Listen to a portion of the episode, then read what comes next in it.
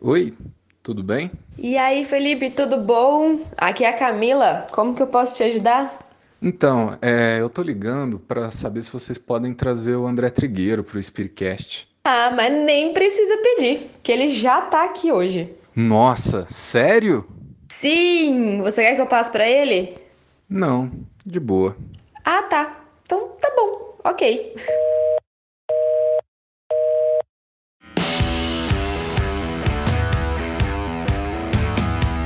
Começando mais um Spiritcast, aquele programa maravilhoso que você estava esperando todo dia 13h30 na sua tela, na sua alma, no seu coração, no seu ouvidinho maravilhoso de jovem que fica esperando a gente todo mês, sempre com aqueles jovens mais bonitos do estado de São Paulo, mais cheirosos, mais bem cuidados. E hoje eu confesso que eu tô muito nervoso, eu acho que tá todo mundo muito nervoso. Ah, não sei, gente. Vocês já devem ter visto aí no título. Quem que tá aqui? Quem, quem que tá aqui? Quem, que, Quem tá que é o convidado de hoje? Meu Deus. Ai, meu Deus. A minha mão tá adormecida, eu acho. Eu não sinto mais as minhas mãos. Antes de você continuar, Henrico, eu vou até fazer um adendo, o primeiro adendo do programa. Grande adendo. Já trouxemos aqui o meu crush espírita, Adeilson Salles, e desta vez nós estamos trazendo... é o crush do Henrico. O crush do Henrico, uma pessoa que o Henrico fala em todo o programa, todas as vezes que a gente conversa, o Henrico fala sobre ele. Toda vez. Então, gente, que emoção de ter essa pessoa maravilhosa, tão famosa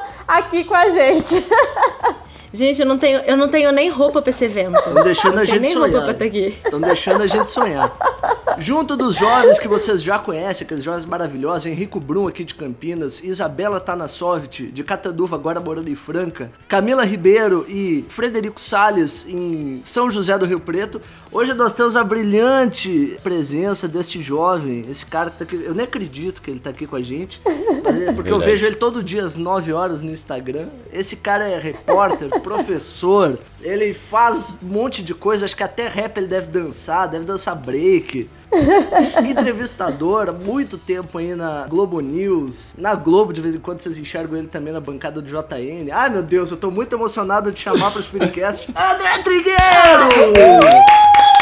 Gente, que pompa e circunstância. Vocês começaram a apresentar, teve um momento falando muito sério que eu falei, quem é que tá aí? Quem é que é esse povo que eles estão apresentando Ai, aí? meu Deus.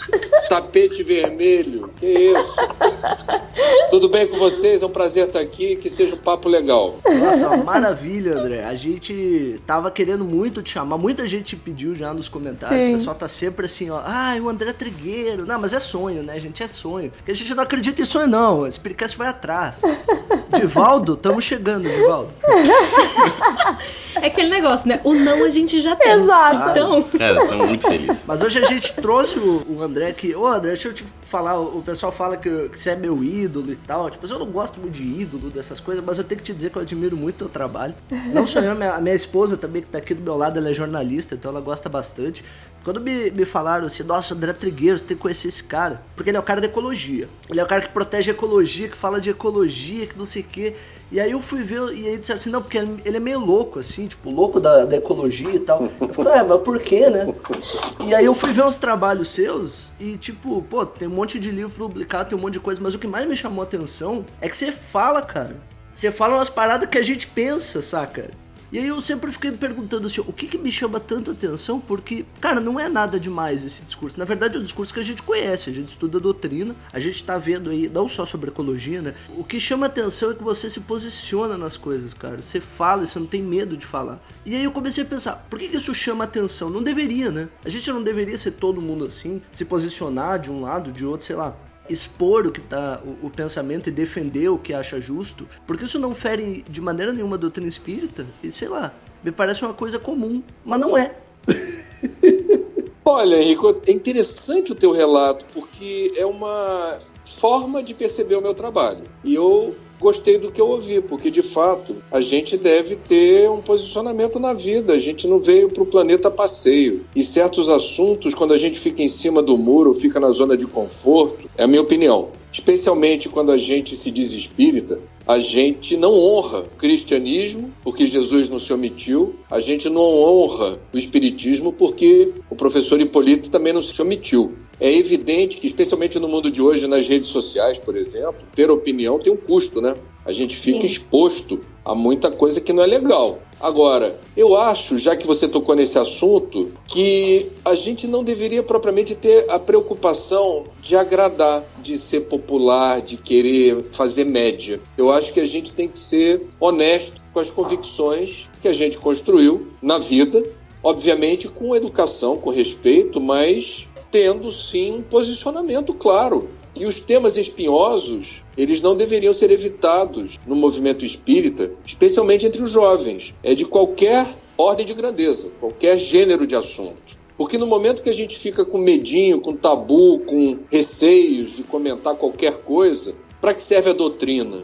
Eu acho que a gente tem o privilégio de se dizer espírita, e ser espírita significa, penso eu, estudar, conhecer. Isso é tarefa para mais de uma encarnação uma filosofia espiritualista. Filosofia é o exercício do livre pensar. Kardec que não fundou uma religião. A bem dizer, Jesus também não. Isso é meio polêmico, mas é. Não, mas é verdade, né? É o que a gente sempre fala, na verdade.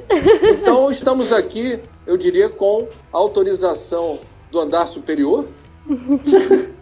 Na cobertura Jesus e no andar bem alto Kardec, para a gente aqui no térreo fazer a diferença em favor da verdade, segundo a leitura limitada, falha que cada um de nós tem. Começou a fazer média, começou a querer de alguma forma usar eufemismos, palavras assim mais uhum. suaves, uhum. um jeito mais, eu diria, tranquilão na direção da calma do Mar Morto, que é uma expressão que eu adoro. A paz do Mar Morto é a paz que eu não quero. E isso para mim é muito inspirador. E isso é uma coisa que eu trago também da minha juventude cronológica e da juventude da minha alma. Eu me sinto nesse sentido muito jovem. O André, ele tem uma, ele é enfático, ele é firme, ele tem, ele é claro, ele transmite aquilo que é real. A gente sempre comenta aqui, André, uhum. que no centro espírita a gente vai no centro espírita, o palestrante tá falando do, da cor do perispírito. Sim. E fica falando que o perispírito é azul, que é cor de rosa, que é arco-íris. Não, não, tem problema nenhum. Mas quando você vai numa palestra pública, a pessoa que tá ali, ela perdeu alguém.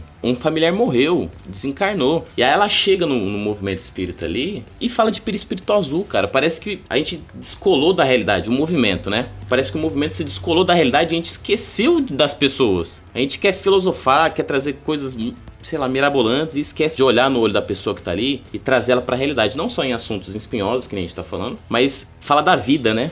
Então, Frederico, eh, tem uma coisa que eu acho muito legal assim no espiritismo, que é o seguinte: a gente não tem uma hierarquia sacerdotal, não tem aquelas formas de estruturar poder religioso. A gente tem um aspecto religioso, mas não é uma religião convencional. Então, nesse sentido, nós somos a comunidade dos espíritas, aonde cada um de nós empresta o seu colorido. Então, por exemplo, quando você pega hoje Alberto Almeida, psiquiatra, Belém, psiquiatra. Haroldo Dutra, juiz, Minas Gerais, juiz. O Rossandro Klinge, psicólogo por formação, Campina Grande, Paraíba, psicólogo. Essas formações, esse olhar que a gente lança sobre o mundo a partir não apenas uma formação profissional, mas uma experiência de vida e um olhar que a gente vai construindo sobre a realidade, a gente empresta esse colorido para o que dentro da doutrina espírita nos dá vontade de comentar ou de alguma forma compartilhar.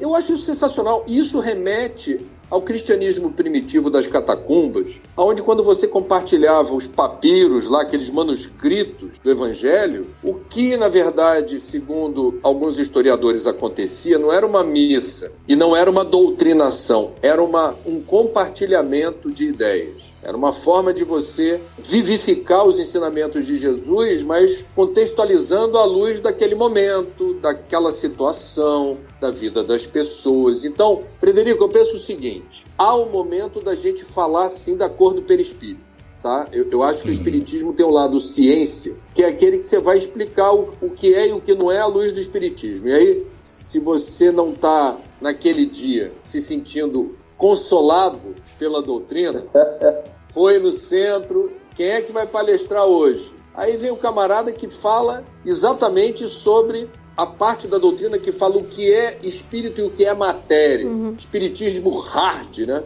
Uhum. Raiz.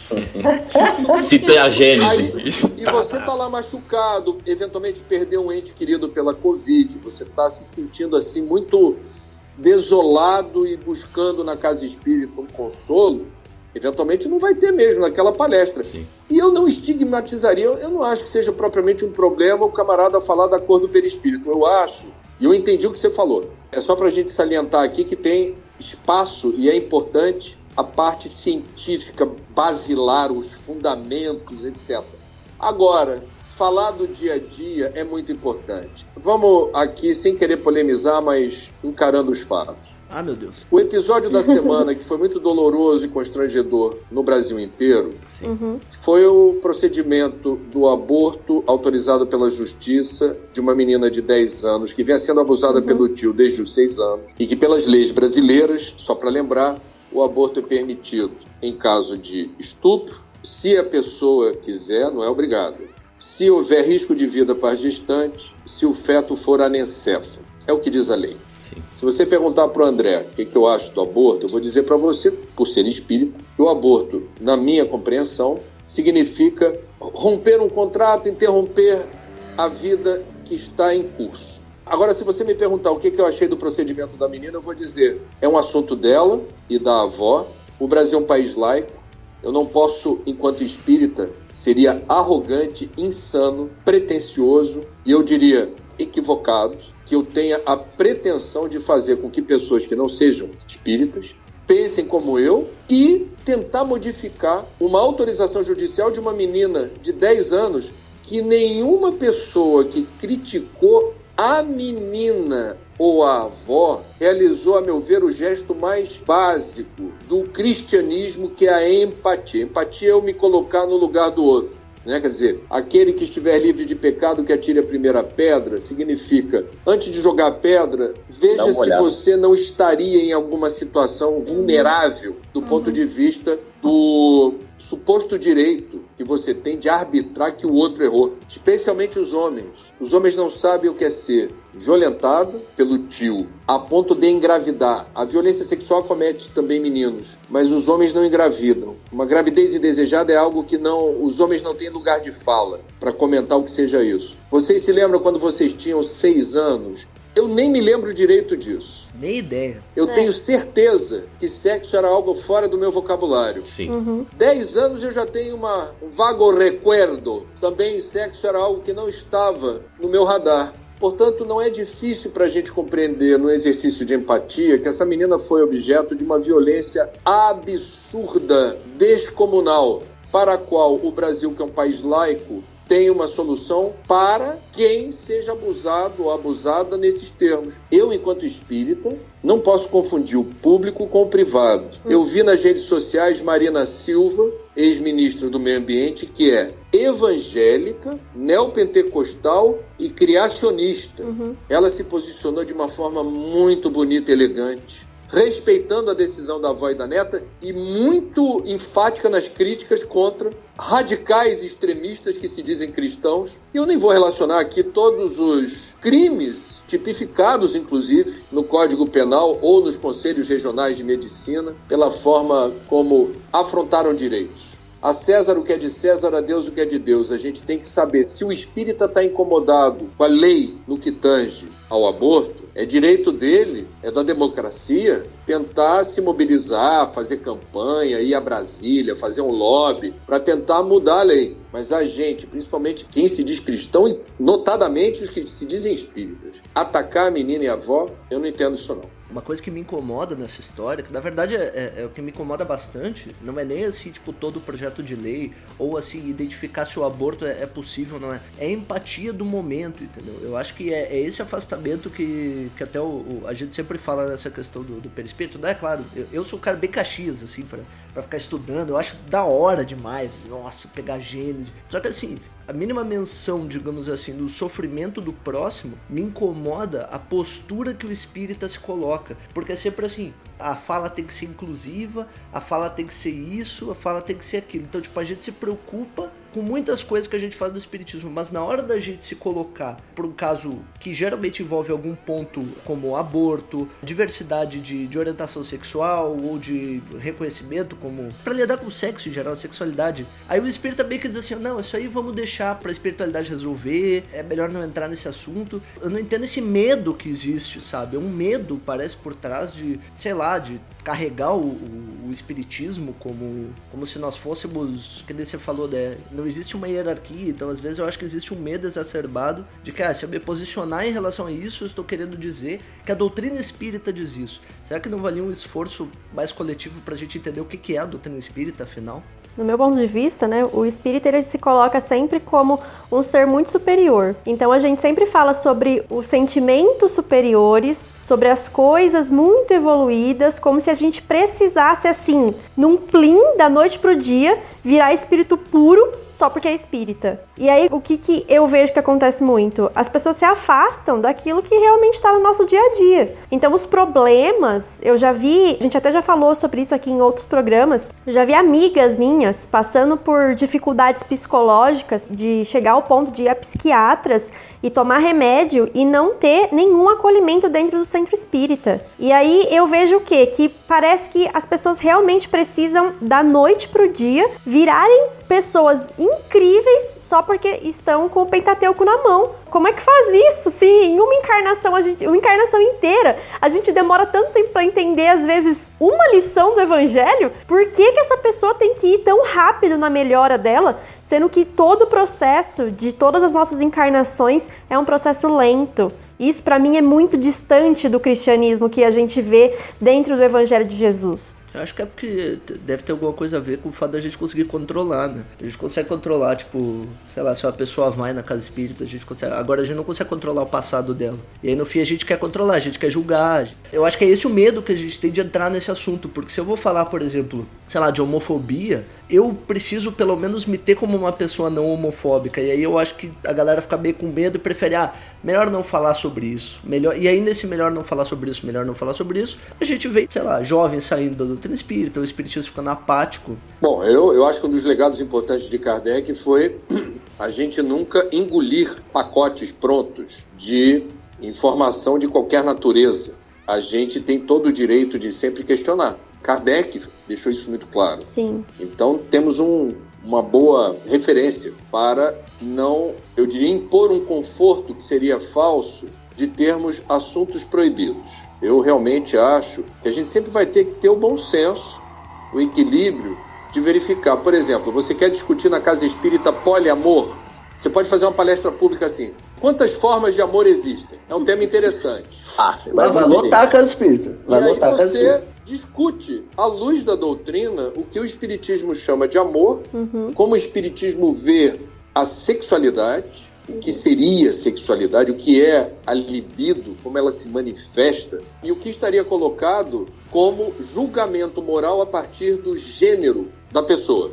Ou seja, em tese, quem é gay, ao desencarnar por ser gay, já estaria numa posição de desvantagem moral em relação a alguém que é heterossexual? Por incrível que pareça, no movimento espírita parece que tem gente que já faz uma certa, eh, já faz um juízo de valor de alguém do ponto de vista moral a partir da orientação sexual. Ou quem acha que orientação sexual é escolha, é opção. É uma confusão. É uma questão que confunde muita gente que não se interessa por estudar ou já tem um pré-conceito em relação a isso. O Espiritismo, como disse, ele é muito moderno, muito arrojado. O Kardec foi muito elegante na abordagem de temas difíceis no século XIX, que eram tabu, que eram complexos, eram indigestos para a época. E ele, muito elegante, escrevia muito bem. Eu não leio em francês, mas quem lê em francês diz que é uma delícia você fazer uma imersão nas obras básicas em francês, porque ele conseguia exprimir com muita clareza e objetividade questões difíceis, complexas. Então eu penso, assim, não quero me alongar, mas eu acho que nós temos um problema que não é só do movimento espírita, mas nós estamos falando aqui do nosso movimento. A gente tem muita certeza e pouca dúvida. É verdade. É, já, verdade. já começou Muito errado. verdade. Isso é É. verdade. A gente tem muita clareza de tudo e pouco espaço para refletir, dialogar, trocar ideias, é, estar aberto para uma outra possibilidade de entender aspectos das leis que regem a vida e o universo. Então, isso é muito ruim. Isso é tão ruim quanto a dificuldade da gente hoje no Brasil discutir política sem que as posições divergentes não inspirem um antagonismo visceral, um entendimento de que o outro, por ter outra visão da política, mereça ser alguém desprezado, hostilizado uhum. ignorado e desprezado. Não faz sentido. Eu vou dar outro exemplo, se me permite, para a gente assentar, não ficar na teoria. Sim, sim. Sim. A roda viva do Marcelo Adnet na TV Cultura foi muito interessante no momento em que o Marcelo Tais perguntou para Adnet se ele tinha alguma afinidade ideológica. O Adnet falou: Eu sou de esquerda. Aí o Marcelo Tais falou: Você não deveria ter uma posição pública, política, porque você é um humorista, o humor não deveria estar vinculado a uma corrente ideológica XYZ. O Marcelo Adnet deu uma resposta que eu achei bem interessante, dizendo assim: olha, eu não sei que visão você tem quando eu falo que eu sou. Eu tenho identificação com a esquerda, porque você me colocou aí junto com o comunista, junto com o PT, junto com isso, aquilo. Os caras aí botam tudo. E quando eu falo esquerda, eu estou falando de uma visão do que qualquer pessoa que ocupe o poder não deve deixar de lado.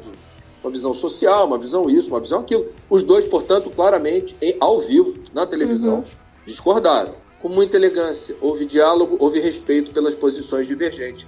E mais do que a divergência, o que repercutiu nas redes foi a elegância com que eles divergiram. Uhum. Eles não deixaram de se falar, não ficaram fazendo careta, não ficaram elevando o tom de voz. Eles divergiram com amor. Tem uma expressão que eu gosto, de vez em quando, a gente, no meio espírita principalmente, se há uma divergência, eu sempre gosto de repetir, que eu acho que é uma boa forma de amaciar um pouco, a aresta. Já vou anotar. E aí, André, você concorda com fulano? E eu não concordo, né? Aí eu, olha, eu divirjo amorosamente. Sensacional. Muito bom. Eu divirjo amorosamente. Vamos com calma, assim. Ninguém aqui é o dono da verdade, ninguém está disputando um grande prêmio da verdade absoluta. E nós, quando temos muitas certezas e poucas dúvidas, nos credenciamos a nos tornarmos pessoas chatas, uhum. arrogantes e, em certa medida, preconceituosas, intolerantes. E isso não é bom. Não é bom pra Com gente, certeza. não. Isso me lembrou muito, acho que eu falei isso, inclusive, acho que no programa passado, quando eu ouvi do Rossandro, eu tava assistindo uma, acho que uma palestra, ou ele mesmo no, no na, na, televisão, não, não me lembro. Mas que ele falou uma frase que eu sempre levo pra minha vida: que pessoas ignorantes discutem pessoas, uhum. né? E pessoas sábias discutem ideias. Porque a gente tem a, essa péssima mania de discutir as pessoas. Porque a pessoa falou uma coisa que eu não concordo, ou ela teve uma atitude que eu não concordo, e aí aquela pessoa é ruim. Então a gente taxa aquela pessoa como uma pessoa ruim, que não, não vale nada, né? Que eu acho que entra muito no que o André falou, que é essa questão de desrespeito mesmo. A gente começa a desrespeitar a pessoa pela, pelo posicionamento dela. Sim. A gente ainda tá nesse nível de ignorância. A gente não consegue discutir ideias de uma forma elegante, né? De uma forma amorosa, porque a gente tem muito essa taxação com as pessoas. Então ela discorda de mim, então automaticamente ela é uma pessoa ruim. Porque quem tem a verdade sou eu. E isso para mim é muito sério, porque quando a gente fala de Jesus, a gente sempre tem essa ideia, né, que Jesus abominava o pecado, mas amava o pecador. Então ele falava: "Olha, não erra mais. Isso que você fez não tá certo, mas vem aqui, né? Eu tô do teu lado". Então eu acho que se a gente se diz cristão, e estamos falando do movimento, mas eu acho que a gente pode abrir isso para o cristianismo como um todo, automaticamente a gente está entendendo que o amor de Jesus, né, que uma, um dos princípios que ele veio trazer para a gente é isso, é amar ao próximo como a si mesmo. Então eu acho que isso é muito sério, né? Isso no nosso dia a dia, às vezes a gente tem muita citação da Bíblia, ou citação dos livros, ou citação de espíritos, mas o amor não, não tem, né? Simpatia não tem. Então isso é muito sério, assim. Por isso que eu casei com ela. que, que, espírito de luz. Eu queria fazer uma pergunta. Posso só comentar rapidinho algo que eu acho muito importante que a Camila falou? Lógico. Eu estou há 21 anos envolvido nos estudos do suicídio, lancei um livro sobre esse assunto e eu aprendi a separar suicídio de suicida. Nós, espíritas, portanto, eu venho falando isso já há algum tempo, sim temos muitos motivos para estigmatizar o suicídio, que em nenhuma hipótese significa alívio ou solução para os problemas. Mas não temos o direito de estigmatizar o suicida. Nós não estamos debaixo da pele dele, não sabemos o que ele está falando, pensando, sentindo, a ponto de pensar em resolver um problema através do autoextermínio. A palavra acolhimento é determinante para todos os especialistas da ciência médica, psiquiatras, psicólogos, terapeutas, analistas, suicidólogos. Essa é uma conquista. Não havia esse conhecimento no século XIX. Isso é um avanço da ciência. O suicídio, portanto, hoje está muito mais associado a um apagão emocional, a um curto-circuito uhum. na capacidade da pessoa perceber o que lhe convém fazer e de que jeito, e isso precisa ser compreendido por nós. Essa história, por exemplo, de repetir o que está nas obras básicas, suicida é um criminoso aos olhos de Deus, eu não digo isso. Eu sou do século 21 e eu sou estudioso de Kardec, e Kardec disse: aonde a ciência avançar e se comprovar estar certa, havendo fundamento, havendo credibilidade na informação, o Espiritismo deve elegantemente, adoro, o Espiritismo é elegante. É o Zidane jogando bola. Fino. Se ajustar a essa diretriz. Eu me ajustei. Eu não falo que o suicídio é um criminoso aos olhos de Deus. O mesmo se dá em relação ao aborto. O aborto é uma questão. Nós temos posição, nós não ficamos em cima do muro, nós entendemos o que está colocado diante da perspectiva do aborto. A abortista é outra história. É outra abordagem, outra leitura, outra maneira da gente, de forma cristã, tentar, pela empatia, acolher, se possível, socorrer, se houver espaço, comentar. Mas o que você pensa sobre a possibilidade de levar à frente essa gestação? Veja o cuidado. E se a pessoa terminantemente disser não se meta nisso, é assunto meu, e eu estou com esse projeto, Quem sou eu? livre-arbítrio é soberano. E se não for, nós estamos, em certa medida, determinando rumos assim que são muito distorcidos de uma realidade que não nos pertence. Tem um livro do Exatamente. Emílio Miranda, Nossos Filhos São Espíritos. Sim. É bonito esse livro, porque é um livro que lembra aos pais que tem uma sensação de possessividade enorme, né? Meu filho, meu filho. E isso, por vezes, pode determinar sequelas psicológicas terríveis. Freud, Sigmund Freud, explicou maravilhosamente Tá bom a esse alemão, influência hein? da mãe, a mãe possessiva, a mãe que Sim. atrapalha a autonomia dos filhos. Então, pai e mãe, é- essa é uma questão ainda hoje muito delicada e difícil, não possuem os filhos. Eles têm filhos, têm a responsabilidade espiritual e legal. É a tutela e a custódia dos filhos, educá-los, cuidá-los, protegê-los e preparar o quê? A pista de decolagem. Pai e mãe preparam o filho para decolar. É doloroso que o filhinho vai, vai decolar dando tchauzinho pela janela do avião. Sim. E tem mãe ou pai possessivo que diz ingrato. Minha mãe não vai gostar dessa fala aí, não, cara. Então, não é perder o vínculo, não é deixar de amar, não é deixar de apoiar, mas é reconhecer. Nós, que somos filhos, percebemos a importância da pista de decolagem. Nós, quando formos pais, precisamos entender a pista de decolagem como processo. A gente não vê o mundo a passeio, a gente veio aqui para realizar alguma coisa. Qual é a minha autonomia? Eu vou poder, os meus pais vão ajudar, ou pelo menos não vão atrapalhar na escolha da minha profissão? Ou porque os meus pais são médicos? Vão dizer, você vai herdar consultório, Não. vai herdar meus clientes, você não vai ficar na mão, escolha isso. Você está, por vezes, determinando uma sequela de mais de uma vida de frustração, depressão, sensação de vazio, falta de vontade de fazer algo que não flui, porque não é vocação. É terrível. Eu queria esticar um pouquinho esse, esse assunto que o André puxou. Eu acho que o, o- nós, seres humanos como um todo, nós temos esse sentimento de posse por tudo. A gente tem o sentimento de posse não só por vínculo parental, mas também é, vínculo amoroso, né? Então, de casais. Então, é a minha esposa, é o meu esposo, sempre é o meu, o meu, o meu, e isso gera nas pessoas aquele sentimento de posse, como se fôssemos pertencentes. Então você pode ou não pode fazer isso porque eu estou mandando, porque eu sou o seu alguma coisa. E isso, é, Jesus ensinou a gente sobre isso naquela passagem onde ele pergunta: Mas quem é minha mãe e quem são os meus irmãos? Quer dizer, todos nós somos a mesma coisa, a mesma família, e no entanto a gente tem esse sentimento de posse com as pessoas e a gente também tem em contrapartida o sentimento de desprezo. Então, aquela pessoa eu desprezo e abomino. Agora, essa outra pessoa aqui tem que viver embaixo da minha asa, tem que viver sob os meus cuidados porque ela me pertence. Eu acho que esse sentimento ele é muito ruim, porque quando a gente passa a olhar para todo mundo como seres individuais, como seres que podem ser diferentes e que, meu Deus, que lindo que eles sejam diferentes. Que bom, que bom que a gente consiga ter essas conversas divergentes, mas de uma forma amorosa, como você falou. Seria muito interessante. Eu gosto muito dessa passagem de Jesus, onde ele pergunta quem é minha mãe e quem são meus irmãos, porque eu acho que ele explica em duas perguntas muitas coisas que a gente demorou tanto ainda, né?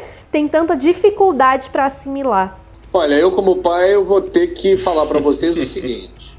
Eu acho que a construção da autonomia se dá desde cedo, mas pai e mãe de verdade manifesta amor dizendo não. Com certeza. Porque Com certeza. a falta do não leva muitas meninas, especialmente meninas adolescentes, a se sentirem. É paradoxo isso, porque você fica com muitas liberdades, o pai não quer saber se você tá indo pra balada tarde, não quer saber quem vai junto. Tá, filha, tá, tá ótimo, filha, tudo bem, vai. E é engraçado como esse nível de liberalidade é entendido por algumas, alguns meninos e meninas como falta de amor e de cuidado.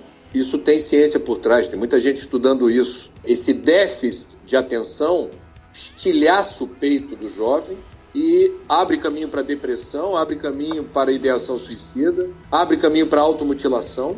Portanto, o que eu estou querendo dizer aqui muito rapidamente, Isabela, eu acho assim, eu concordo com tudo que você falou, mas tem um ônus aí de ser pai ou mãe que é contrariar interesses dos filhos. Uhum, uhum. E ele tem mandato para isso, inclusive espiritual, dizer assim, não é não.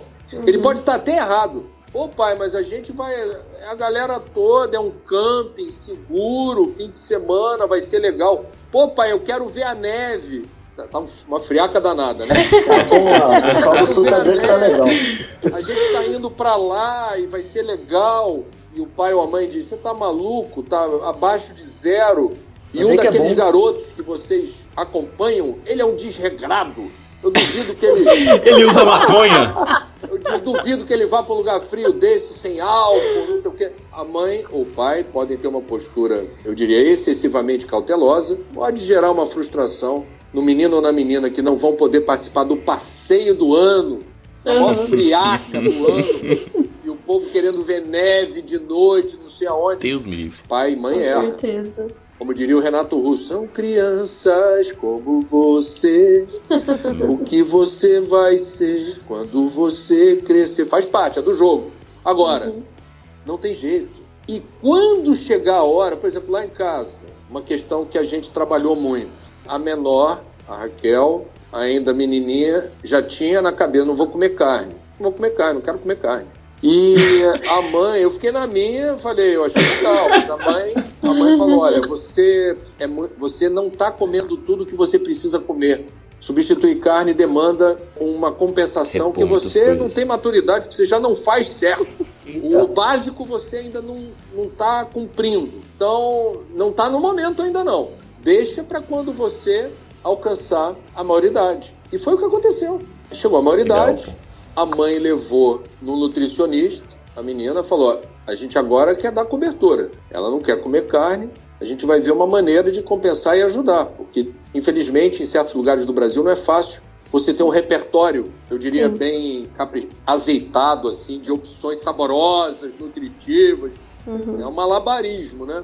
E às vezes é muito mais caro também. Mas ela entendeu. Então, é o caminho do meio, gente. Nisso o budismo tem muito a nos ensinar. Aliás, essa história do apego, que foi falado aqui da possessividade, também é uma palavra-chave na cosmovisão budista. Eles falam muito do desapego. O desapego está muito presente na teologia budista, na cosmovisão dos budistas. O desapego. Eles falam muito de impermanência. Aliás, tem um livro psicografado por Divaldo e ditado por Carlos Torres Pastorino, do Minutos de Sabedoria, chamado Imortalidade e Impermanência. Impermanência é esse fluxo da vida que hora tá legal, hora não tá, hora tá legal, hora não tá, hora tô, eu tô aqui, hora não tô, hora eu tô aqui, hora não tô. Então a gente tá num universo dinâmico onde nada é estático e muitas pessoas sofrem pela possessividade, pelo apego, porque Sim. o universo ele é por definição dinâmico e mutável, especialmente na sua dimensão material. Eu com meus 54 anos eu perdi a conta de quantas encarnações eu tive nessa vida. Foi várias pessoas. Várias, várias. É muito doido isso. É muito doido. Isso é do jogo. Isso é do jogo. E a gente, quando se apega muito às formas, a gente sofre demais. Não é porque eu sou espírita, uma pessoa que se diga espírita, você vai encontrar espírita que tem medo da morte. Você vai Muitos. encontrar pessoas espíritas que têm pavor do envelhecimento. Você vai encontrar pessoas espíritas que celebram o Black Friday, acordam de madrugada para ficar na frente Aham. da loja e Aham. entram no movimento de manada dos Bate no outro. e entram para pegar as melhores promoções e, não, e não- não entendeu lá o que está explicitado na lei de conservação, por exemplo, no livro dos Espíritos das Leis Morais, necessário e supérfluo. Passou batido. É isso que eu estou dizendo. Nós espíritos, a gente estava falando agora há pouco, né? A gente se sente, não, a gente cheio de certeza, cheio de convicção. No dia a dia, no varejo das rotinas, Nossa, todos é nós, sem exceção, somos, na verdade, aprendizes. Eu disse isso numa palestra, num congresso desses aí, o pessoal ficou, opa, que isso, pegou pesado. Eu não me sinto espírita, eu sou aprendiz de espiritismo e posso dizer o mesmo em relação ao cristianismo. Eu não tenho o direito de dizer que eu sou cristão, eu sou um aprendiz do cristianismo. É uma forma, eu diria, mais honesta de eu me posicionar. Porque quando você coloca assim, sou espírita cristão, te prepara. Vem um monte de coisa junto. Nossa senhora. Mas percebe? É o cuidado. Não é, não é também para aliviar a barra, dizer assim, é melhor dizer que eu sou aprendiz, que ninguém pega no meu pé. Não é isso, não. É Eu entender, tenho um né? compromisso e eu vou ser cobrado por ser alguém identificado com o Espiritismo, estudar e tentar, de alguma forma, ser coerente com aquilo que me parece ser o certo. Agora, eu me sinto mais confortável, me parece mais honesto. Dizer assim, eu estou aprendendo, eu estou aprendendo, porque o estoque de egoísmo, de orgulho, de vaidade, de ganância, de inveja, ele está orbitando. Não dá pra gente se livrar de tudo isso rapidamente. Pisca É. no radar do espírita a presença do egoísmo, a presença do orgulho, a presença da vaidade. E aí a gente tem que instalar aquele aplicativo bacana, aquele apli- aplicativo fundamental e é de graça. Você baixa de TikTok. graça. Não, é o Citoque. É o Vamos lançar esse aplicativo agora. Vamos lançar, já estamos Fala o fazendo aqui. Citoque, que é o seguinte: eu que me julgava assim, Elevado. bem, bem resolvido em vários aspectos, hoje me constrangi numa discussão absolutamente desnecessária e por orgulho. Piscou Ei. no meu radar, o que, que eu faço? Se toque. Aplicativo Se Toque é de graça, é só baixar. Adorei. Ô André, mas não, tudo isso que você falou é muito bonito, mas a manchete vai ser assim, ó. André Trigueiro destrói o veganismo, não deixa seus filhos serem veganos, diz que a carne é essencial para existência. Não, eu tô brincando, mas é verdade. né? Eu achei bem interessante isso que você falou, tipo, de, de que quando a gente se coloca, quando a gente. Ah, se a gente disser que é espírito ou disser que é alguma coisa, a gente acaba criando uma, uma certa expectativa que vem, né? Porque meio que o olho da pessoa é que, tipo, que a gente não pode, sei lá, falar nada. E eu acho que é por falta disso que você, você falou, tipo, que a gente tem que se reconhecer como um ser que ainda tá em constante aperfeiçoamento. Então, eu acho muito mais interessante, por exemplo, eu mudar, ser uma metamorfose ambulante, que nem a gente sempre fala, né? Ah, eu gosto de ser uma metamorfose ambulante, mas na prática, a gente tem muito medo de sentir as coisas. A gente tem medo. Então, por exemplo, às vezes a falta do nosso posicionamento dentro da própria doutrina espírita. é, aqui no, no, no Spiritcast mesmo, teve um programa que a gente falou que muita gente fala de, de reforma íntima de qualquer jeito. Aí pá, veio a crítica dizendo assim: ah, vocês estão falando que não precisa de reforma íntima, vocês estão falando que não sei o quê. E aí a gente já ficou, poxa, será que a gente tem que parar, a gente tem que mudar? E, e talvez não, talvez seja só que foi o que a gente fez, né? A gente foi no programa e falou: olha, se você entendeu errado, o que a gente quis dizer foi isso. E pronto, vida que segue e vai, sabe? Porque eu acho que a gente perde muito tempo nesse medo de assumir um papel ou de tomar uma decisão, porque o arrependimento ele vem e a gente sabe que vai vir, porque a gente se conhece. A gente vê que já tá ligado é, o se toque esse, a gente tá, se eu falar isso, pode ser que eu tenha que arcar com a consequência e daqui a pouco eu já não quero mais. Aí, pô, mas e aí o que, que a gente faz, né? Pra que, que a gente veio aqui? Foi para ficar, tipo, assistindo as pessoas, é, é, batendo palma, não sei. E eu posso fazer uma pergunta, jogar na roda aí. Até que ponto eu tenho que lutar para defender uma ideia? Essa é uma boa pergunta e, e eu acho que ela é necessária dentro daquilo que eu falei, especialmente num período de transição planetária, a gente ter posições claras. Baseado naquilo que o Henrique estava falando, eu acho que casa com o que o Frederico colocou, que é o seguinte: não tem atalho para evolução. A maratona tem 42 quilômetros e ela se resolve passo a passo. Você vai fazer um projeto para chegar, cruzar a linha de chegada, 42 quilômetros depois, mas você só cumpre o objetivo por etapas e as etapas não tem como você inventar o traçado. O traçado é em linha É reta aquele. e é passo a passo. Isto posto, Jesus foi muito feliz na parábola da porta estreita. Porque é claro que a gente vai abrir espaço na vida. Eu tento fazer disso um exercício diário para graça, para o humor, para tentar rir das desgraças da gente. Faz parte. É bom que faça parte. Isso para mim é sabedoria. Não se levar tanto a sério às vezes e a gente tentar E, esse é a chave, hein? seguir em frente Sim. com a leveza possível. Agora, não é fácil mesmo não. Ser espírita ou entender-se como alguém que escolheu o espiritismo para fazer as escolhas do dia a dia na vida, para a gente de fato ser coerente com isso, a gente vai abdicar de algumas coisas, a gente vai abrir mão de outras e a gente nem sempre ou quase nunca vai priorizar o prazer, o deleite, a satisfação, a adrenalina Da da aventura. montanha russa que distrai os sentidos e me coloca em contato com um aspecto do meu ser que me deixa Cor de uma outra vibe. Assim, é fazer as escolhas certas, por vezes, implica em renúncia, sacrifício e que a recompensa não vem nessa vida ou não ocorre nesse mundo. Isso não é fácil, não. Por isso que o Kardec falava estudo é fundamental, o estudo. Por quê? O estudo fortalece a coragem de você ser o que você sabe que é, o espírito evolução. Então, você não tem propriamente pudores ou constrangimentos, eu diria, não tem receio ou medo de sempre se lembrar daquelas três perguntas fundamentais da antiga filosofia grega. Quem sou eu? De onde eu vim? Para onde eu vou? O espiritismo tenta, e a meu ver com muito sucesso assim, alcança as respostas fundamentais para essas perguntas, e a gente quando conhece, mas não faz, a gente concorre a ocupar um espacinho no umbral, que é bem legal, Não vale, não vale. que é um espacinho reservado aos espíritas. Tem Aos casa lá, hein? Sim. Dirigentes de casa espírita. Ei! A gente tá financiando. Esses Que daí. são aqueles que têm o domínio da doutrina, ocuparam postos chave ou relevantes dentro das rotinas de uma instituição ou do movimento espírita, se notabilizaram, portanto, como espíritas que são muito afeiçoados ao estudo e ao trabalho. E por que, que eles foram para o umbral? Porque eles não vivenciaram. Porque eles desencarnaram como encarnaram. Eles passaram pela doutrina e a doutrina ficou assim na superfície. Não entrou no coração, não inspirou mudanças fundamentais e estratégicas. É personagem sem arco, né? Exato. E em relação ao que o Frederico falou, Jesus, quando chamou os doutores da lei de hipócritas e nécios, aí alguém vai dizer, nossa, mas Jesus pegou pesado.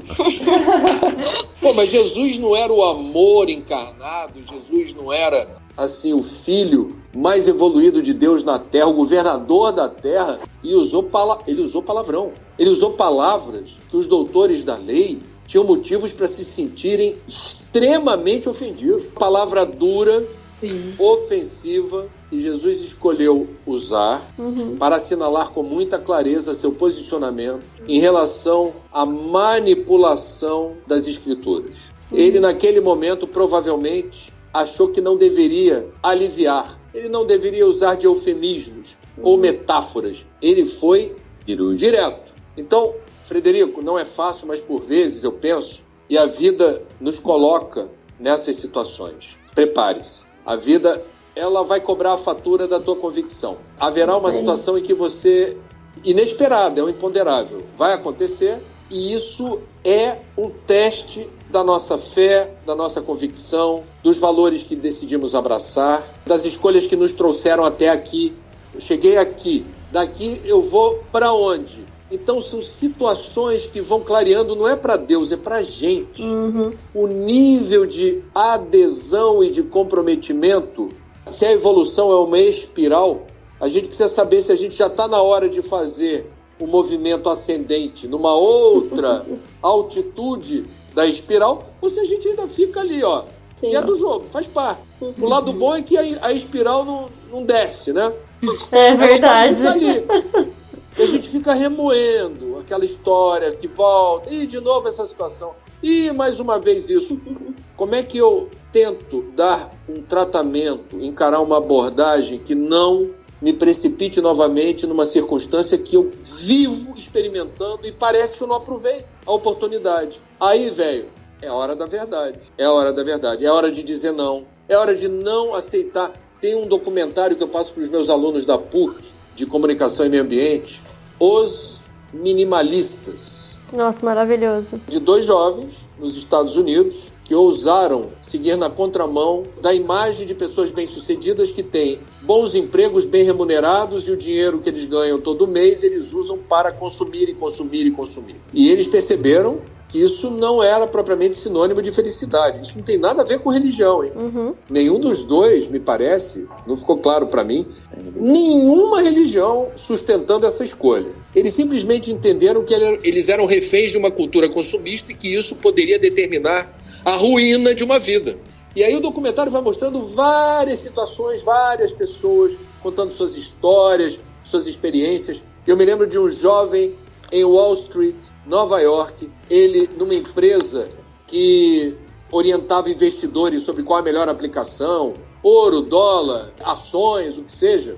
E esse jovem deu um conselho lá pro. Ele, ele era um, um dos muitos consultores que ganhavam mais ou menos, mas ele deu uma opinião diante de uma história de investimento que o chefe dele reconheceu o mérito e falou assim: tá na hora de você mudar de vida. Eu quero que você trabalhe comigo lá em cima. Era um prédio todo dessa empresa. Não sei se quem viu o filme se lembra da cena. Ele ficou muito excitado, assim, ele ficou muito aparvalhado, ele não esperava, porque ele claramente naquele momento falou: minha vida mudou. E agora eu vou ganhar muito dinheiro, eu vou ter um protagonismo no mercado financeiro que até então não tinha. O que, que eu faço? Ele desceu do prédio e nunca mais voltou. Me recordo dessa teve, cena. Ele teve a clareza de que aquela vida não, não era a vida dele. Guardadas as proporções, outro dia eu estava vendo o finalzinho de um filme que eu já tinha assistido antes, que é O Diabo Veste Prada. Oh. Esse é um clássico. Que a Anne, Anne Hathaway, também em Paris, no auge de uma um evento da moda ultra paparicado e seguindo a Mary Street, que era a dama da moda, à frente de uma revista ultra conceituada. Ela cansou daquilo. Aí ela vira, é outro movimento, ruptura. É. Sabe, tem uma hora que não é dizer não, não é, é ruptura. Você faz assim, ó, cá! A Mary Streep tá subindo a escada, ela tá atrás, ela vira e opa, vou pro outro lado. Aí a Mary Streep dá uma olhada assim para trás, vê que ela não tá seguindo mais e liga. O telefone toda hora toca no, no filme. É. E ela perdeu o namorado. Ela não tinha vida pessoal, ela vivia pro trabalho. Toca o telefone, ela joga na, no chafariz assim, o telefone, volta para os Estados Unidos, pega as roupas todas que ela ganhou, dá para a secretária lá da Mary Streep. Ela faz assim: olha, estou me livrando de miasmas formas de pensamento. Eu estou limpando aqui o meu perispírito, a minha psicosfera, porque eu descobri que isso não me convém. E isso também tem a ver com arrependimento que é bom. A culpa, a culpa, é horrível. A culpa paralisa. A culpa é uma areia movediça. A culpa a gente afunda. afunda. Ela não acrescenta nada, ela não ajuda em nada. O arrependimento não. O arrependimento é o agulhão que diz: puxa, eu não estou fazendo o que eu quero, não estou agindo como eu gostaria, não estou fazendo as escolhas certas. O que, que eu faço para remediar isso? Corrigir? Opa, vamos em frente. Então, gente, não, Não tem almoço grátis, eu, não, negócio. Eu não acredito, André, que tu veio no Spiritcast pra falar sobre reforma íntima. Aqui, nesse programa. Não, mas é muito doido isso, porque todo dia, o André, todo dia de manhã, eu realmente penso e falo, meu, eu não posso deixar de ficar vigilante. Senão, você perde a chance. Você, você esquece, você vai vivendo, aí só vai dando ruim, só vai dando ruim, e quando você vê, perdeu a vida. E eu acho interessante porque a questão que a gente sempre fala, né, da 919, da, da mensagem de Santo Agostinho sobre a reforma íntima no, no livro dos Espíritos, é constante, né? É um processo constante. Então, é, eu gostei do exemplo da espiral, é, às vezes a gente fala do exemplo do pêndulo, né? Mas a espiral também é um exemplo bom, porque o nosso rolê aqui é a gente estar tá sempre tentando evoluir um passo de cada vez, mas a gente saber a hora de dar o próximo passo. Eu acho que esse, esse autoconhecimento tem que estar tá sempre presente, a gente tem que estar tá sempre se avaliando. Será que eu estou sendo o melhor que eu posso ser de mim? Uhum. Porque é isso, né? Dá um medo, Mas rapaz. é porque no fim a gente acredita que o jogo é tipo eu contra o universo, eu contra a sociedade, eu contra tudo, mas nunca é. É o Henrico de hoje contra o Henrico de ontem. Não tem ninguém, não tem, Deus não é punitivo. É. Saca? Não, a gente não tem essa, essa coisa de que tem um terceiro elemento. Não tem, é a gente. É eu e o próximo, e o próximo tentando me mostrar o meu defeito. E eu entendendo ou não. A gente estava essa semana fazendo um estudo sobre o livro do, do Adeilson Salles, né? Ele fala aos jovens. E aí chegou essa ideia da, da cidade de Deus, da reforma íntima e tudo mais. E eu gostei da analogia que a gente fez com a reforma de uma casa mesmo, né? Se você vai construir uma casa, a casa não tá pronta. Você não pega uma casa pronta e coloca ali. É um tijolo, um pouquinho de cimento, um tijolo, um pouquinho de cimento. No meio do caminho aquilo desaba, no meio do caminho o cano estoura, a porta não funciona, a cor que você pensou não fica boa. E você tem que a todo momento lidar com aquelas questões e entender que talvez aquele projeto que estava na sua cabeça não vai ser o projeto final. Você vai ter uma outra casa no final. E para você alcançar aquele projeto final, eu não sei quem aqui já fez reforma, quem já fez obra, mas eu acredito que todo mundo já tenha passado por esse desagrado da vida. Mas reforma é um negócio que dá dor de cabeça. Uhum. Porque é angustiante, é, é, tudo dá errado, você gasta o dinheiro, o dinheiro acaba. E aquele movimento é muito intenso, né? Todo dia acordar pensando na reforma, todo dia acordar pensando na reforma da sua casa. É muito doloroso. E eu acho que a reforma íntima é isso. É um passo de cada vez, é algo que talvez não saia do jeito que a gente espera, é algo que dá trabalho, mas eu acho que na hora que você vê a sua casa pronta, você fala, cara, eu consegui, né? A hora que você vê o alicerce erguido, ou a, a tinta na parede, ou a porta do jeito que você tinha imaginado, você vê e fala, eu consegui. Depois de todos aqueles passos, depois de todo aquele sufoco, no final eu tenho aquilo que talvez não seja o que eu pensei no começo, mas foi a minha conquista, né? Então acho que isso é, é legal da gente pensar. O André, na, na conversa com o Adeus, ele falou que inclusive ele foi, ele foi convidado a não comparecer mais nenhum evento. Você é já foi por ter essa postura firme, falar quando tem que ser falado. Essa, essa postura de causar falando a verdade. é, é, é falar o que tem que ser falado, né? Sei lá. Você já foi assim mal visto, as pessoas Sim, já tentaram te evitar. Não, não chama o André, não. Ele dá muito trabalho, fala uns negócios lá, o pessoal acha ruim. Você já sofreu isso? Bom, é, vamos lá. Eu tenho um estilo de vida que eu tenho memória curta. Boa. em que eu percebo, ou julgo perceber algo que eu eventualmente até faço por merecer. Eu não tenho nenhuma ilusão em relação à forma como eu me comunico. Eu, eu não sou naif, eu não sou inocente. Eu tenho essa clareza. Sim. Mas eu não fico muito preocupado, eu estou sendo muito franco com vocês, porque eu não sou pretensioso em relação a qual é o meu papel como espírita no movimento. O movimento, para mim, é uma coisa que eu não sei nem explicar o que seja. O movimento é uma maravilhosa colcha de retalhos, é a comunidade dos diferentes. E o espiritismo, na verdade, ele é muito, eu diria, dinâmico e espontâneo e se tem alguém que não me convida, ótimo. O problema é dele. Você não vai. Acabou. acabou. É, assim, e claro, como eu disse, é uma questão minha. Eu acho que a vida já traz tantas tribulações, são tantas questões que a gente no dia a dia administra. Se eu ficar perseguindo informações de bastidores, jornalista é bom nisso para investigar o que, que aconteceu aqui, que esse ano não me convidaram para lá ou para cá e o que, que houve. Eu, com todo respeito, eu tenho mais o que fazer. Eu, eu, eu, eu, eu procuro. Eu vou dizer para vocês, com toda a franqueza. Todo dia lá tem o Papo das Nove, que é um, um, um papo no Instagram que veio de uma intuição de que, à medida que a pandemia começou a chegar com força no Brasil e o isolamento social foi colocado como se deu em outros países, como a resposta recomendada pela ciência, rapidamente, mas veio muito claramente na minha cabeça.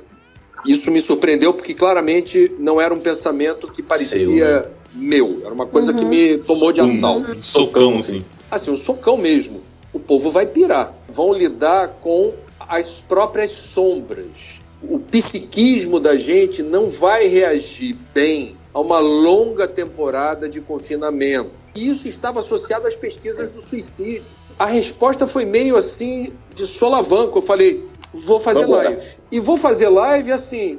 Como é que eu ocupo esse espaço? E aí a coisa foi acontecendo. Vou abrir com um minuto de sabedoria, vamos com indicação de livro, indicação de doação, abre para pergunta, eu vou responder as perguntas que chegarem. E o que eu não souber responder, eu vou dizer não sei. Todo dia eu digo não sei. André, o que você acha disso? Eu não acho nada. Eu, eu realmente não Sei de sei o que nada. dizer. Eu não sei como fazer. E a vida segue. Não, André, É. no dia 11 tu não falou não sei. dia 11, O Henrico tem ficou te stalkeando. Ele fica te stalkeando. O Henrique vê todas Então, as o que, que eu lives. tô querendo dizer? Se Jesus não agradou a todo mundo, qual de nós deverá ter a pretensão de agradar, de ser compreendido, etc. E eu, realmente, até pelo meu jeito meio italiano, eu sou muito. Eu gesticulo. Expansivo. Eu tenho um lado ator, eu interpreto às vezes personagens, eu mudo de voz, faço careta. Eu não atendo claramente a um perfil mais clássico de palestra. Temos que Fato. concordar. Todo Mas será que não é isso que falta, Agora, André? veja, desde... Será que não é isso que falta? Não sei, mas veja, mais uma vez, não é um assunto que eu me sinta. Veja, é, é sincero. O Marcelo Ribeiro, que é um espírito que, através de Divaldo Franco, Divaldo conheceu o Marcelo. O Marcelo foi um rapaz arquiteto que frequentava o, Centro Espírita André Luiz aqui no Maracanã, no Rio de Janeiro. E ele era um espírita assim, meio desinteressado do tema. Os pais dele eram espiritões. E o Divaldo contou pra mim, André, eu chegava na casa dos pais do Marcelo, que eu era muito amigo deles, e o Marcelo olhava pra mim e falava: Oi, Divaldo. Tchau, Tchau. Divaldo. Aí, queria papo. Aí o, o Marcelo foi acometido de uma grave doença cardíaca para a qual não havia tratamento à época. Muita gente morria de doenças do coração que hoje são facilmente contornáveis. E no hospital, definhando, recebeu a visita do Divaldo. E o Marcelo olhou para isso eu ouvi do Divaldo. Divaldo foi perguntado pelo Marcelo: Divaldo, responde, eu vou morrer? O Divaldo olhou para ele e falou: Olha, meu filho, você vai desencarnar. E eu tô aqui para fazer o que tiver ao teu alcance. Ao meu alcance para te ajudar nesse momento. Marcelo ficou muito grato ao Divaldo, e eu não sei dos detalhes, por essa assistência nesse momento. Marcelo começou a socorrer ou ajudar na medida do possível jovens que desencarnam por suicídio. E eu só soube dessa história toda depois de descobrir que o Marcelo foi irmão consanguíneo meu de outras vidas. Portanto, um parceirão e que nós, eu não me lembro disso, é óbvio, acertamos no plano espiritual que estabeleceríamos um bate-bola, uma dobradinha. Ele, na condição de de desencarnado, fazendo o que fosse possível para tentar assistir e socorrer jovens desencarnados. E, obviamente, ele disse para mim que o trabalho que fazia realmente a diferença era dos encarnados aqui tentando não permitir que o suicídio oco- ocorresse. Suicídio não era um assunto que eu tivesse o menor interesse em estudar ou compreender. Agora, quando vê a informação de que a gente trabalharia junto, e ele falando, você não é jornalista? Pesquise, suicídio é caso de saúde pública no Brasil. Isso no primeiro encontro. Eu não sabia ainda que ele era o Marcelo, era um espírito que apareceu na mediúnica. Eu falei assim, eu acho que você está enganado, eu sou jornalista, trabalho já há algum tempo na profissão, eu não me lembro de ter visto em nenhum lugar que suicídio era caso de saúde pública. Porque a gente que é espírita fica abusado quando aparece desencarnado. Não é porque é desencarnado que é santo, é evoluído. É, é verdade. verdade. E ele falou de bate-pronto. Lá no seu trabalho, você tem como pedir reportagens sobre o assunto. Ele estava falando do SEDOC, arquivo de texto da TV Globo. E eu fiz isso. E tinha um calhamaço, eu fiz um dossiê e era caso de saúde pública no Brasil e era um tabu.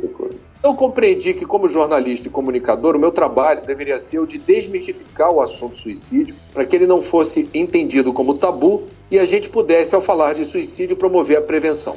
O Marcelo, certa vez, eu muito inseguro em relação às palestras, eu falei, mas eu não sei falar como os outros, eu não tenho esse jeito aí de falar. esse método, esse, essa técnica. Eu não consigo me espelhar de outra maneira. Sim. Eu, eu não estou confortável nessa função. Os oradores espíritas que eu gostava e gosto muito, eu falava, eu gosto de ouvi-los, mas eu não, não quero fazer um teatro imitando. E o Marcelo foi muito camarada, ele falou assim: André, seja você mesmo. Porque quando você faz aquilo que é a expressão da tua alma, do teu sentimento, você está passando verdade. Seja sincero com você.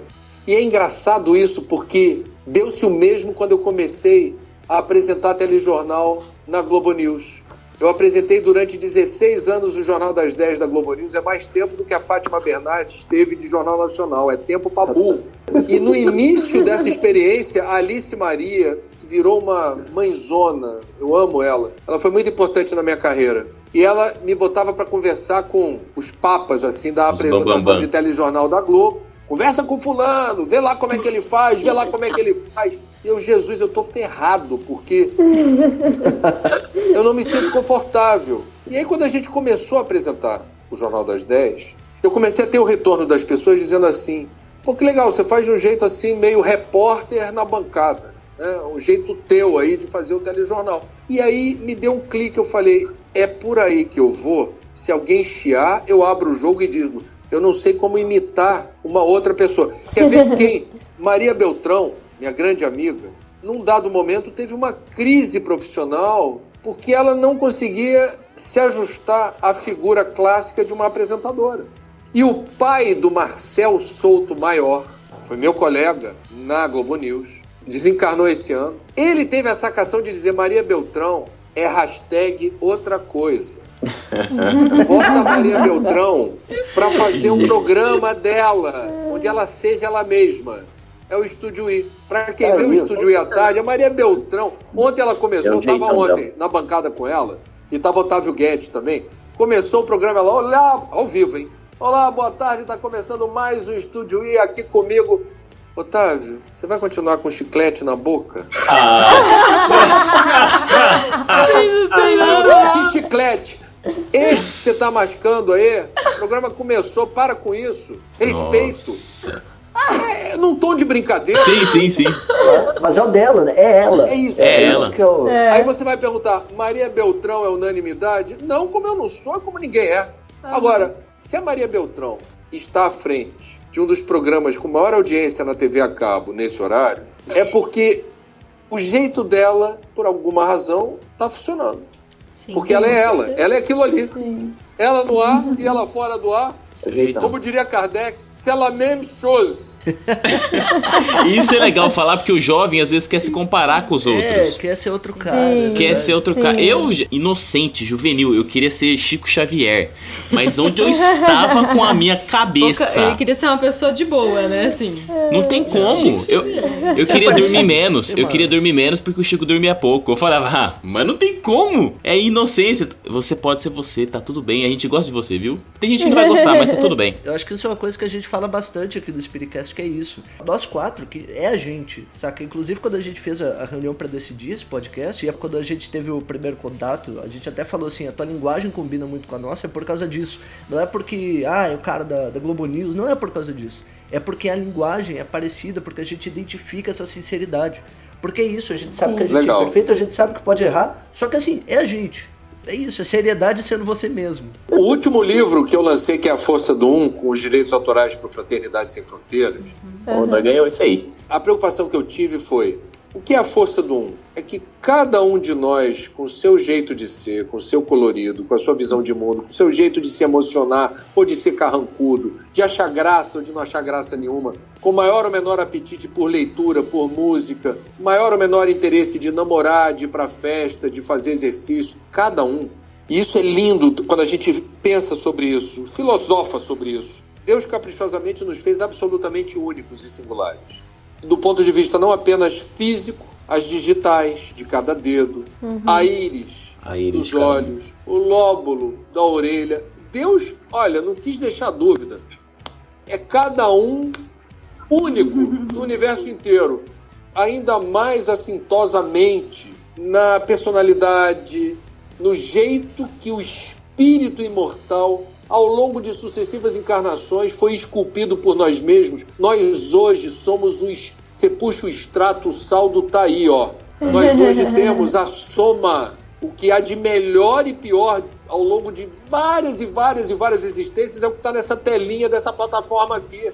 E isso é lindo por quê? Porque empresta um colorido enorme a uma coisa que no campo da política está sendo desprezado.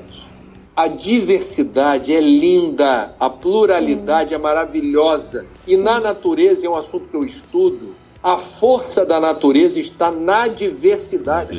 Exatamente. Nas diferenças, na soma das diferenças e nas combinações maravilhosas dos diferentes. A tabela periódica tem elementos absolutamente distintos um dos outros. O universo depende exatamente de uma dança das partículas e de uma combinação linda, poética. O que vale para a natureza vale para a nossa espécie enquanto seres sociais.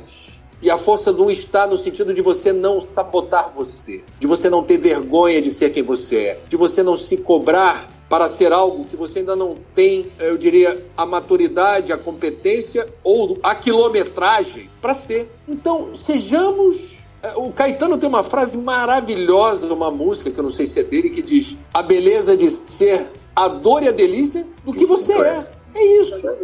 É isso. Então, veja, sabe qual foi o dia mais feliz da minha atual encarnação? O dia que eu descobri isso. Eu falei assim: eu sou eu. Do jeito que eu sou e tô aqui. Não é comodismo em relação às imperfeições, mas é dizer: até as minhas imperfeições emprestam a mim uma qualidade energética que é a minha identidade hoje. Eu sou as minhas poucas virtudes e as minhas muitas imperfeições. Graças Com muito a orgulho. Deus. É, eu- Eu só queria fazer um comentário. Eu achava que os espíritos superiores eram todos chatos e carrancudos. Mas eu fui percebendo que eu acho que não. Tem que ter diversidade, pô. Acho que chato e carrancudo somos nós. Eu ficava comparando assim, Emmanuel e Bezerra de Menezes. Eles não são iguais. Então deve ter um. Não, não, não chamaria eles pra gravar com o Spiritcast. Joana, Bezerra, Emmanuel, André Luiz. Quando a gente acessa uma mensagem assim bem, eu diria, enfática, que tenta nos estimular a ter uma postura, um comportamento ético e moral, eu posso mudar de ideia um dia, mas hoje eu penso que o que eles estão sugerindo quando falam do 100% é que a gente tenha coragem de chegar nos 30, nos 40, porque eles sabem que a gente não está ainda totalmente pronto para dar esse salto que aparece nessas mensagens, eu diria, de caráter moral. Assim, olha, é isso, esse é o patamar. Eles puxam para cima como um professor deve fazer. Sim. Quer dizer, o bom professor, ele não vai querer outra coisa do aluno, senão pretender que o aluno tenha o melhor desempenho possível. Vai dizer, olha, o garoto está treinando para a Olimpíada, a meta é saltar um metro e tal, sem aquele salto, você Aham. salta, salta de É, costas. aí. Aí o garoto fala, eu não vou conseguir. Mas o professor está dizendo, você vai treinar. E treinando, você chega lá. A gente tem que fazer essa conta de chegada. Eles nos amam, eles nos respeitam, eles sabem que a gente pode dar o passo do tamanho da perna. Agora, aqui entre nós, dar o passo do tamanho da perna não é pouca coisa, não. Se cada um de nós desse simplesmente o passo do tamanho da perna, haveria uma revolução moral sem precedentes na história da humanidade. É, é ruim, eu não gostei de chamar o, o André, porque toda- todas as coisas inteligentes que eu ia falar, Ele ele, falava tudo. antes. Aí eu fiquei tipo, pô, esse é o episódio que eu menos falei de tudo. Você queria pagar de palestrinha pra ele, né? Eu queria, eu queria dar uma de. Mas aí o meu, meu orgulho foi ferido. André, eu tenho uma pergunta pra te fazer, que é o seguinte: tu tem muito livro de ecologia, você fala muito de ecologia. É porque o teu nome é trigueiro? Será? Se fosse carneiro, por exemplo, você ia fazer sobre animais? E... Não acredito que você fez essa piada, Você não Henrique. fez isso. É, Ah, não acredito que você vai responder isso, eu cara. vou. Não faz. Agora segura, vai Henrique, pro ar, segura. inclusive, viu, Henrico? Isso vai pro ar, tá? Tirando onda dizendo assim: é pra eu não me esquecer que nessa vida eu preciso, para mim, não para os outros, separar o joio do trigo. Meu Deus. Ah, meu Deus. Eu tô suado, eu tô suado aqui.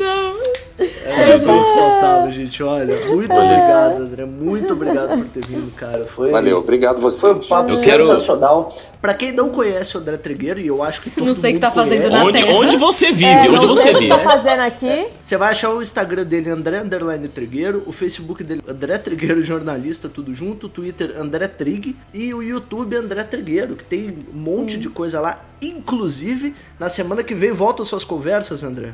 Ah, sim, quarta-feira, Moja Coen. A gente vai bater um papo 10 e meia da manhã. Nossa, fanzona, hein? Fanzona, fanzona. Tem um crush nessa mulher que não é dessa vida, gente. Não, Não, é vamos chamar vida. ela. Vamos Ah, chamar ela. vamos chamar ela. A gente vai. Ai, eu acho ela tão maravilhosa. Zero defeitos. André, eu queria. Nossa, eu tô assim, emocionada de verdade. Meu coração tá apertado aqui mesmo. A Isa chora. É, mas eu, eu não que. Nossa, eu, é, eu tô, eu tô sentimentinho ultimamente, né? Então eu posso chorar. Mas eu queria explicar que não é pelo que todo, todos nós falamos no começo, por você ser famoso, por a gente te admirar demais. Não, não é nem por isso. É porque tudo o que você falou, cada palavra que você falou aqui pra gente, que você compartilhou com a gente, elas foram extremamente ao encontro de muita coisa que a gente conversou ao longo das últimas semanas. Muita coisa. E vou, vou além disso, vai muito ao encontro de muitas coisas que eu conversei com outras pessoas que nem são do movimento espírita. Então, eu tô de verdade, meu coração tá apertado porque eu tenho uma gratidão imensa por Deus, por Jesus, pela espiritualidade, porque eu sei que eles trabalham da forma que a gente precisa para que a gente aprenda. E eu tenho certeza absoluta que tudo que a gente conversou aqui foram coisas que vão só auxiliar cada vez mais o nosso aprendizado, porque tinha muita coisa que a gente estava falando, repetindo, mas não estava absorvendo.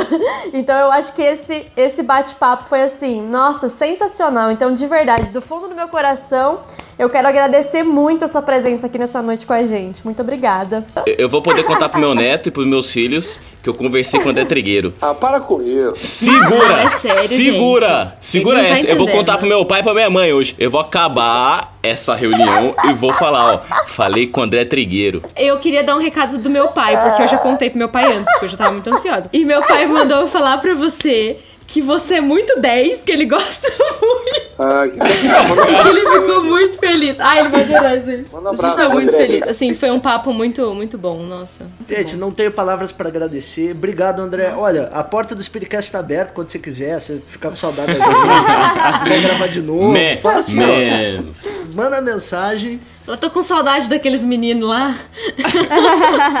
Queria participar de outro programa com eles?